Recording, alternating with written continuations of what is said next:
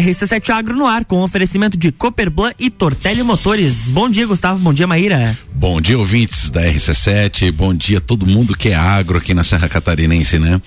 Estamos começando mais uma semana aí, o tempo começando a firmar, mas aquela aquela nostalgia de chuva e sol, casamento espanhol. Não, mas é uma coisa louca, né? Meu Deus, o tempo tá tá tá, tá virado, né? E olha só, né? É, o agro tem tanto assunto, mas tem alguns ainda que nos deixam dúvidas, né, Maíra Juline? Bom dia, Maíra Juline. Bom dia. E essa questão que nos deixam dúvidas, a gente é obrigado a trazer mais é, trazer mais conhecimento dentro do mesmo segmento para as pessoas que vieram, né? E eu fiquei com muita dúvida do entrevistado da última vez e que está hoje com a gente. Com quem que a gente está hoje, Maíra Juline? Bom dia, Gustavo. Bom dia a todos os ouvintes. Bom dia, Lotor Bom Cate. dia. Bom dia, comunidade agro. Bom dia, nossos queridos amigos. E hoje, devido às, às dúvidas, né, do programa anterior, a gente recebeu, decidiu trazer de novo o Eduardo Goraeb, porque ele falou de um tema muito importante no nosso programa passado. E aí ficaram algumas dúvidas, o pessoal questionou e a gente trouxe ele de volta, né, Gustavo, para que ele possa então estar respondendo. Eu vou entender. O que, que você acha de eu apresentar? Apresenta, Que que apresenta acha? ele. Com certeza. Para quem não escutou o programa passado, o Eduardo ele é, é engenheiro agrônomo, é, com mestrado em produção vegetal.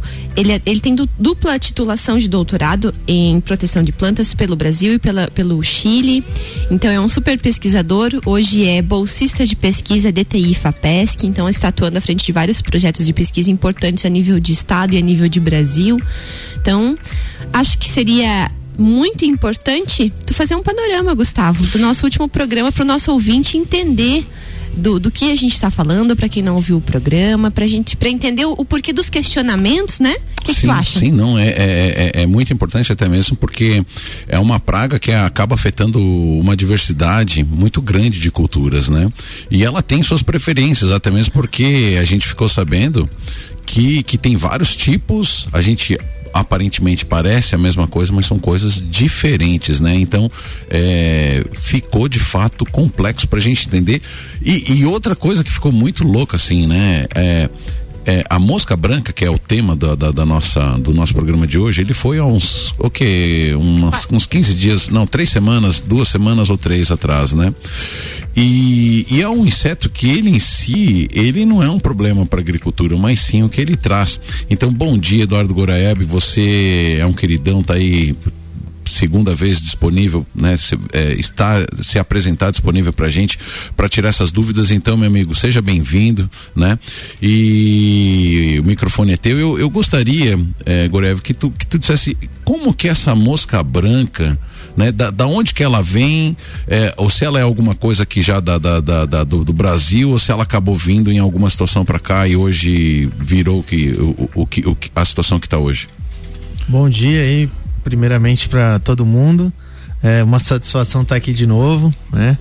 É, Então, é, a mosca branca, na verdade, ela, como ela, como no último programa eu falei, né? Elas são 40 é, espécies críticas, mais do que isso até, em uma em uma espécie só, né?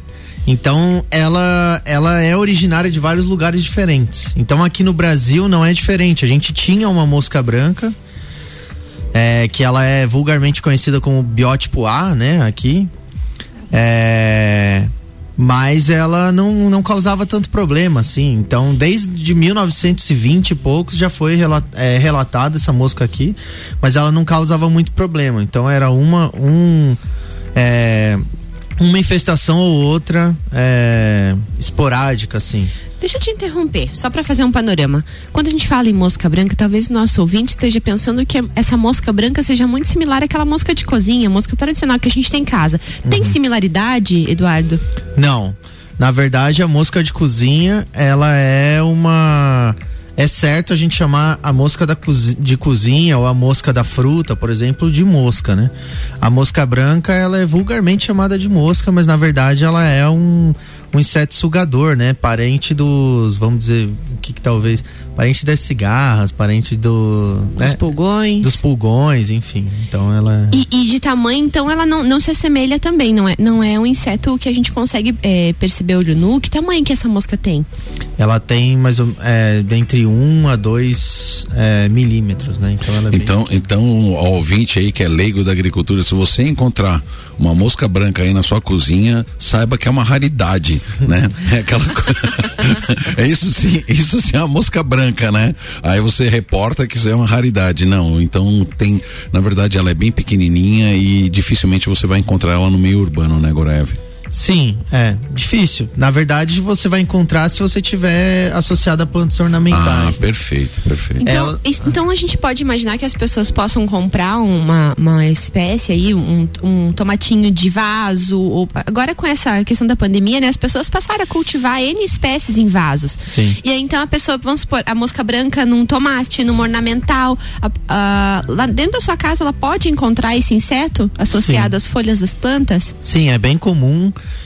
Inclusive, isso está é, tá associado com a história da mosca branca no Brasil.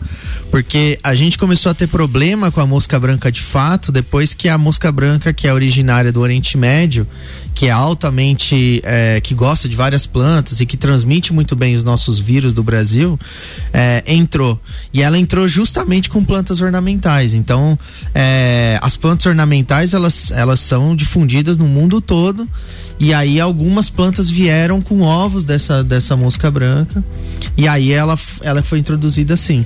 E a gente não aprendeu com a história, porque é, isso foi no começo dos anos 90, no, no começo dos anos 90. E agora a nova mosca branca que entrou, que é a da, da região do Mediterrâneo, também entrou com Na praticamente com flores também com flores também. Olha só. Não, Goreva estava contando na outra história que, que, que assim, o pessoal carregou uma coisa e quando abriram o container no Brasil, diz que deu uma revoada, né? Isso é. Isso é uma história meio informal, assim, né? Não tem uhum. muito como a gente comprovar, mas é o que dizem. É, se eu não me engano, eram poinsettias, né? Que é aquela flor do, sim, do sim, Natal. de Natal. Isso. É. Essa, essa é uma grande. É muito comum a gente encontrar. É, é, moscas, né? E aí isso é muito interessante porque, assim, interessante no sentido de. Da pesquisa. É. Porque não é bom, na verdade, né? É, porque no Brasil, praticamente o mercado de ornamentais, ele, ele é centralizado em São Paulo, né? Geralmente na região ali de Olambra, e dali ele vai para o Brasil inteiro. Então o que, que aconteceu?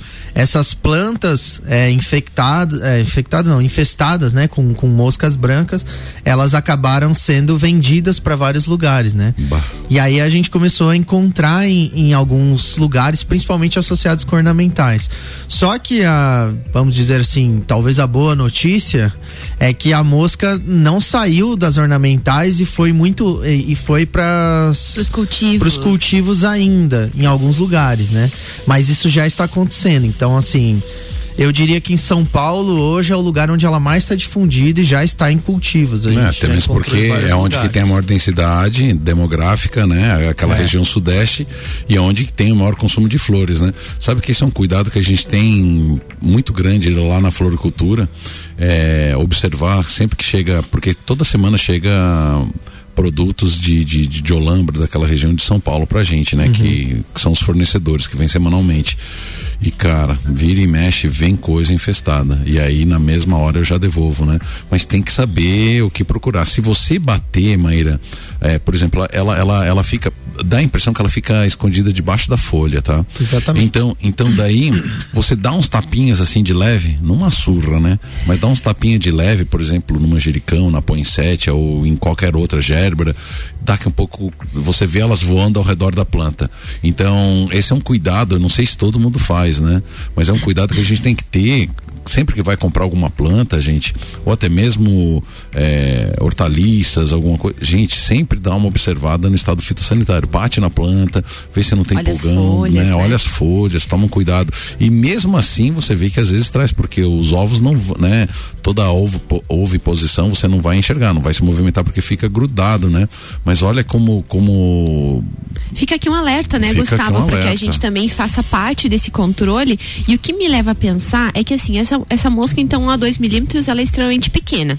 Uhum. Ela não consegue eh, se deslocar a longas distâncias, né? Talvez esse também foi o fator que contribuiu para que ela não se disseminasse aí essa MED, que veio do Mediterrâneo no Brasil. Tu acha, tu concorda com essa informação? É, assim, é, o fato dela ser pequena ajuda ela a não conseguir, por si só, se deslocar longas distâncias. Só que qual que é o problema? O problema é que se ela pega uma corrente de vento, ela é levada por essa corrente de vento.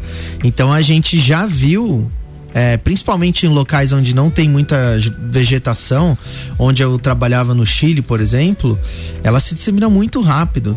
E, e lá, por exemplo, é, você tem vales que são dist é, distantes 40, 30 quilômetros um do outro e a mosca pula de um para o outro junto com as rajadas de, vento. de vento. então elas podem viajar vários quilômetros aí. Mas Gustavo, sabe que, qual que é a pegada? Dá tempo ainda no primeiro bloco? Que eu fala vejo, tua pegada. Tá. Sim, sim, fala qual que é a pegada, Maíra. a pegada da mosca é o seguinte: é que a mosca por si só não é um problema. O problema é aquilo que a gente já falou aqui, é muito similar à da cigarrinha. O problema é a, a picada de prova, em que ela se alimenta numa planta, se alimenta em outra e plantas e contaminadas vão sendo adquiridas no abdômen do inseto, no sistema do inseto. E ao picar novas plantas para experimentar para ver se é gostoso, ela vai distribuindo então as viroses. As e acho viroses. que esse é o tema para o nosso próximo bloco, Gustavo Tais. Fica aí, pessoal, fica aí que a gente continua o próximo bloco.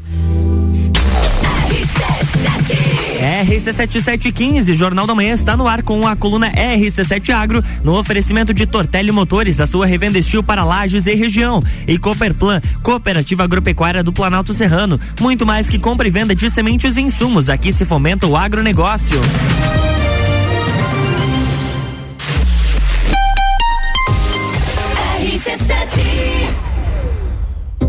Setor agropecuário da Serra Catarinense encontra na Cooperplan o seu parceiro de negócio. A Cooperativa Agropecuária do Planalto Serrano é muito mais que apenas a compra e venda de sementes e insumos. Aqui se fomenta o agronegócio. A cooperativa está aqui sempre com você, fortalecendo a empresa e o associado. É a nossa tradição, uma parceria de vida, pois temos raízes na mesma terra. Conheça melhor a Cooperplan 3226 0515 na área industrial de Lages.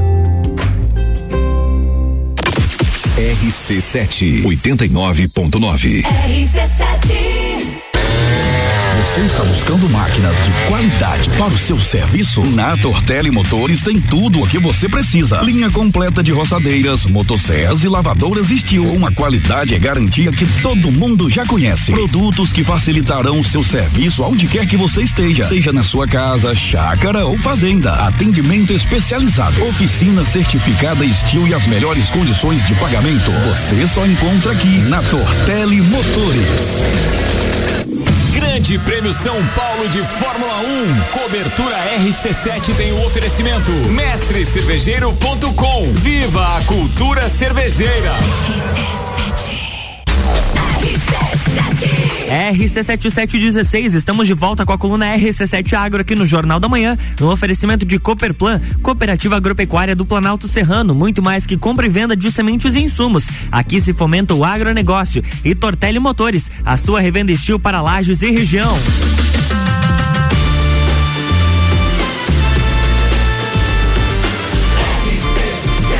A número 1 um no seu rádio tem 95% de aprovação. Jornal da Manhã.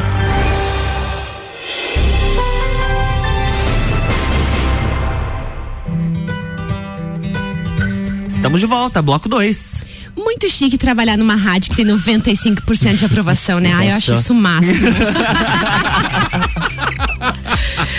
Você que está no carro, tomando seu café, nos ouvindo, compartilhando conosco muita informação, conteúdo de qualidade gerado nesse programa por Maíra Juline, por meu companheiro de bancada Gustavo Tais e por nossos convidados, né, Gustavo, que sempre nos prestigiam e estão conosco, até gerando demanda agora. Gente, eu tava aqui pensando, criei uma monstra. Sério mesmo, eu criei uma monstra. Quando eu convidei a Maíra Juline, ela ficou cheia de mimimi. Ah, é cheia de isso, dedos, né? Aqui, aqui. Cara, tu viu como ela lacrou o primeiro bloco?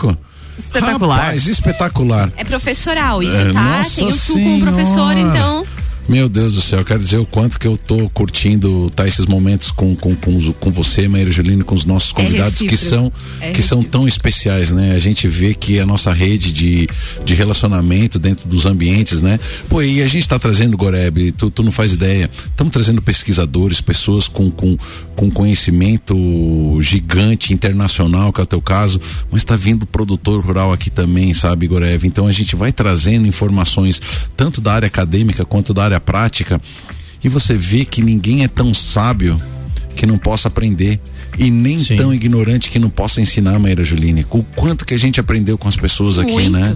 muito. Ah, é brincadeira. Então eu sinceramente me sinto muito abençoado por estar convivendo, ter oportunidade de estar conversando com essa turma que no dia a dia a gente não teria, né? Esse tempo, esse, esse tempo, tempo, essa né? oportunidade.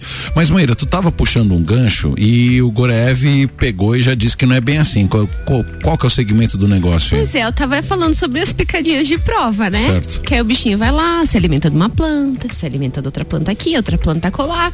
E aí tudo que ele vai pegando das plantas, seja a questão da alimentação, mas também partículas virais, ele vai passando para outras plantas também. Muito similar com o que acontece, como a gente já fez aquele paralelo com doenças em humanos, tá? Mas aí o Eduardo disse assim: pera aí, que não é bem isso, porque tem diferença entre alimentação e picada de prova. E isso eu não sabia. O que a gente acabou de falar sobre a questão de conhecimento. Essa parte eu não tinha domínio. Então vamos lá. Sim. Explica aí a diferença. Então, é, no caso da mosca branca, a maioria dos vírus transmitidos, eles estão restritos ao floema, né? Que é a, é, é a parte da planta que leva a seiva elaborada, os açúcares para a planta como um todo. Então, é, como o vírus está restrito a essas, a essas células apenas, é, a mosca só vai adquirir o vírus se ela se alimentar dessas células, né? E que é o que de fato ela faz. Só que antes disso, ela faz as picadas de prova. Então, quando ela, quando ela faz a picada de prova, ela não adquire esses vírus, porque eles vão estar só nesse tipo de célula. Mas existem algumas espécies que já foi mostrado que não necessariamente ela tá né, dentro, eu tô falando dentro desse grupo de vírus que está restrito ao fluema. Existem algumas espécies que não necessariamente es- eh, estão restritas, né? Então isso varia de espécie para espécie dentro do mesmo gênero de vírus. Mas existem espécies, por exemplo, bem comuns na soja, por exemplo, que é o vírus do cancro da haste, que no feijão causa o mosaico angular, né? Que é um vírus assim que em cinco minutos ou menos até do que isso a mosca já consegue adquirir e ele tem uma relação não persistente, né? Então aí sim, numa picada de prova, ela poderia adquirir esse vírus e transmitir. Mas a picada de prova tem algo muito interessante com, com a preferência alimentar desse, desse inseto, da mosca branca, e que leva a ter infestações em determinadas espécies e em outras não. Então você tem uma, uma, uma, uma área onde você tem dois tipos de cultivo muito ou, ou lateral, né, do, do, do lado, e a mosca branca ela vai então dizimar aquela espécie o qual ela tem a preferência, né? Até mesmo pela facilidade da picada e tudo mais que você estava comentando, e do lado não acontecer nada, né? Sim, é, existe. é, e também tem várias outras questões também. Às vezes ela não gosta daquela planta, às vezes aquela planta tem algum, algum metabólito que é ruim, né? E isso é uma forma que já foi testada de controle, inclusive na, na China, né? É, de você fazer cultivo intercalado, por exemplo.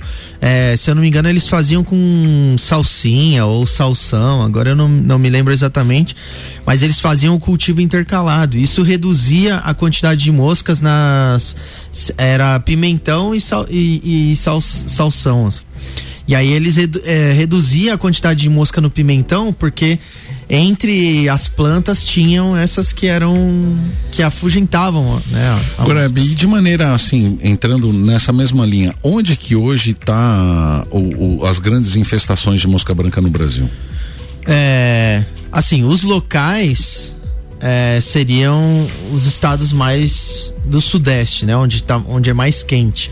Mas a gente não tem noção de como está Santa Catarina hoje, por exemplo, né? A gente já viu a nova mosca branca em Santa Catarina com culti em cultivos é, ornamentais, mas a gente não sabe se ela já pulou para para cultivos é, né? Deixa eu fazer uma, uma, pergunta. No programa passado, a gente falou que uma das grandes diferenças entre a mosca branca que nós já tínhamos aqui no Brasil e essa média que chegou recentemente seria a diferença na preferência de cultivos, né? Sim. A nossa, a nossa mosca branca que ela estava restrita a quais cultivos?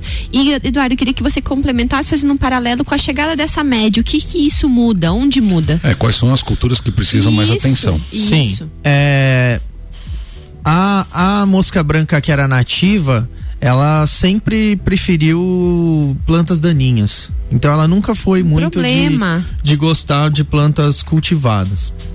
Então ela não era um grande problema. Aí depois dos anos 90, quando entrou a, a, mosca branca que vinha do Oriente Médio, essa sim gostava muito, né? O principal cultivo aí associado a ela, vamos dizer, é, é o tomate e o feijão, principalmente. Então ela transmitia muito vírus pro tomate e, e pro feijão. O feijão é o mosaico dourado do feijoeiro, né? Que é um vírus bem comum. E o e no tomate é o mosaico dourado tomateiro, né, também, que é, que é causado por várias espécies. Mas é, pensando agora também, Eduardo, fazendo um paralelo aqui com a pesquisa, né? A gente vê que você tá, tá engajado aí no que está sendo realizado a nível de mundo em, em relação a manejo, cuidados, uhum. controle. E hoje, para Santa Catarina, você comentou que a gente não sabe qual é o panorama hoje atual do estado em relação a, a, ao biótipo novo, né, que chegou. Sim. É, isso já nos anos 90, né? E a gente ainda não tem esse panorama. Quais são as iniciativas que estão sendo realizadas para identificação, manejo, controle da mosca branca hoje no estado? Então, é só, só uma, uma questão. É, o biótipo é, B, que é o que, é o que vem do, do, da região do Oriente Médio, a gente já, já sabe que ele está no Brasil todo. O que, eu, o que eu digo é que a gente não sabe como que tá o, a nova mosca que veio do Mediterrâneo, a gente não sabe qual é a distribuição dela em, aqui em Santa Catarina, né? É, então, só para né? Tá. Então, ela entrou faz alguns anos, aí uns 6, 7 anos, então não, não, não tem tanto. É, mas assim, existem alguns cultivos que a gente já sabe que ela consegue se desenvolver bem e que são cultivos que os agricultores não estavam esperando moscas brancas, né? Por exemplo, o pimentão é um deles, o pepino a gente já sabe.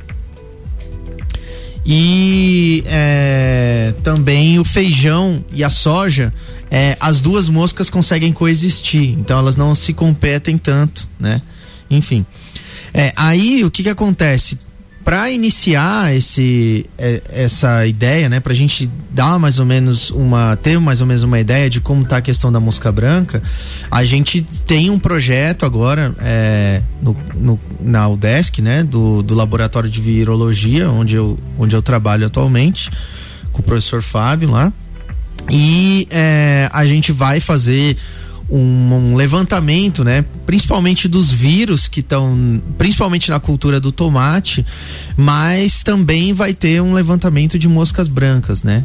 E aí é, a gente principalmente vai trabalhar com a cultura do tomate, mas não necessariamente só se limitar a isso, né? Então, se você, se a gente está numa área onde tem tomate, pimentão e pepino, por exemplo, que é uma coisa muito comum, principalmente no estado de São Paulo, por que não coletar algumas moscas desses cultivos também, né? Porque às vezes a gente procura no tomate e a nova mosca tá no pepino ou no, no pimentão, ou no, no, feijão, ou na soja. Deixa eu fazer uma pergunta que o ouvinte pode estar tá querendo saber. Tu falou que então uma das culturas mais atacadas pela mosca branca é o tomate, né?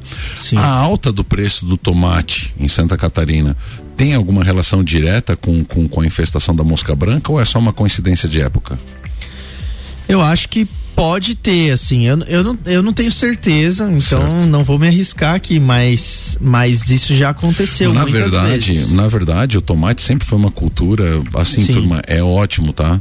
Mas o tomate é uma das, uma das culturas onde vai a maior carga de pulverização, tá? Então, tomem muito cuidado, alergias com tomate pode ser atrelado, porque é, eu me lembro ter amigo produtor de tomate era mais do que uma pulverização por semana, uma para é, insetos e uma para e uma para doença. Então assim, tomem muito cuidado com com, com, com relação ao consumo. Não tô dizendo com, não consumam, né? Até ontem no churrasco Eu tava brincando, a carne eu como em casa, eu vou comer tomate aqui, né? Tinha tomate que tava a coisa mais linda, né? Mas é, é, é interessante porque os produtos agrícolas eles sofrem muita interferência entre entre a produção e a demanda, né? Então a oferta Sim. e procura.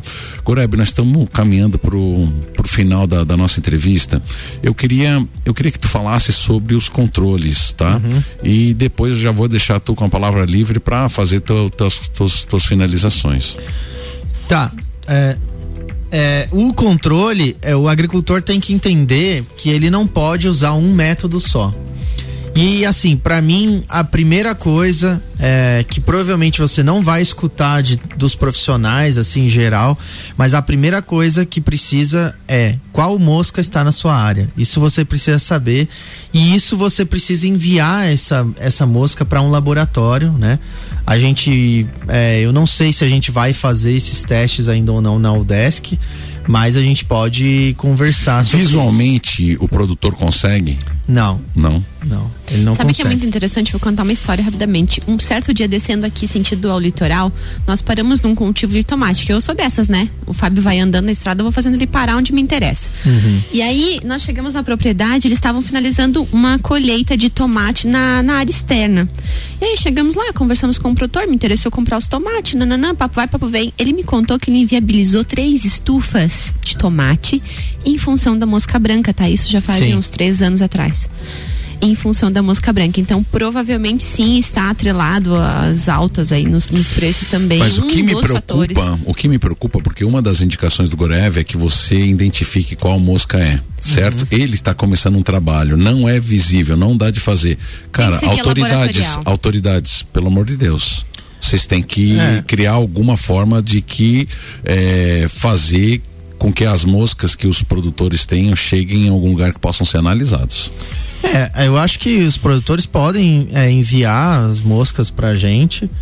Tem que ser é, num álcool, né? Eles colocam, coletam a mosca e colocam no álcool 70. Num potinho e envia é, para o 10 laboratório de isso, virologia? Isso, só que daí eles têm que colocar a localização, da onde eles encontraram, qual o cultivo que eles encontraram, porque é, a gente pode fazer isso, porque a gente vai fazer um levantamento em Santa Catarina, só que a gente precisa só que a gente precisa também ter dados para a gente poder depois usar esse dado, né? Pra, pra Não, até mesmo porque daí cria um histórico e as Isso. pessoas já sabem que naquela região já foi detectado um produtor que tem um, provavelmente ao lado é a mesma e tal, né? Isso, isso. Gorev, é, cara, é fantástico estar tá aqui te ouvindo. Você passa as informações com muita tranquilidade e fica muito claro, não fica se a gente tivesse mais tempo, com certeza a gente conseguiria ficar falando aqui uma hora, mas eu sou obrigado a pedir para que tu faça as tuas considerações finais, cara. Não, é, é, eu queria agradecer aí de novo pelo convite é, e me colocar à disposição de quem quiser aí conversar, pode aparecer lá na, na UDESC lá, me procurar e a gente pode conversar sobre mosca branca, sobre outras coisas, né? A gente trabalha com vírus em geral, então a gente tá sempre... E os abraços vão para quem, Eduardo? Ah, pra Pra esposa, para é, o grupo, esposa, né? Aproveita, né? É, Puxa quando... cancha. Não, é, é, é, muito interessante vir numa rádio. Quando eu, eu, até comentei com vocês quando eu era pequeno, eu adorava ouvir rádio. Eu tinha um sonho de trabalhar em rádio. Ai, então, sonho realizado é legal, né? Tipo, vir estar no, no, ambiente aí. Então, mandar um abraço aí pra, pra minha mãe e meu pai aí que que viram esse, esse momento. Muito legal. Para quem vai os seus abraços no dia de hoje? Um abraço vai para meus companheiros de Rotary, que ontem, domingo, nós tivemos fazendo um evento da erradicação da polio no mundo. Foi uma caminhada linda, linda, linda. E para variar, o Alvorada, depois de ter feito toda essa campanha, ainda se reuniu e aí a gente se passou, né? Comeu carne demais, comemos tomate, que é uma raridade, bebemos todas. Então, um grande abraço aos meus companheiros de Rotary. É um, sempre um prazer estar fazendo ações junto a vocês. Meu grande abraço também para o nosso clube, né? Para o pessoal da campanha do Npolio. Foi muito bonito ontem o movimento. Agradeço a todos. E o meu abraço hoje vai lá pro pessoal do, do Laboratório de Virologia da UDESC, ao professor Fábio, a Gisele, que coordenam esse grupo. Parabéns Sim. pelo excelente trabalho desenvolvido. E também hoje, um abraço para minha que está de aniversário essa semana. Temos bolo no laboratório. Até, gente. Vamos fazer uma ótima segunda. Esperamos vocês amanhã. E amanhã nós vamos cedo. falar sobre araucária, Maíra Muito Juliana. bem. Spoiler de amanhã. Nós vamos falar sobre biodiversidade nas nossas florestas de araucária com o Douglas Trautmann. Boa, amanhã tem mais RC7 Agro aqui no Jornal da Manhã, com oferecimento de Tortelli Motores e Cooperplan.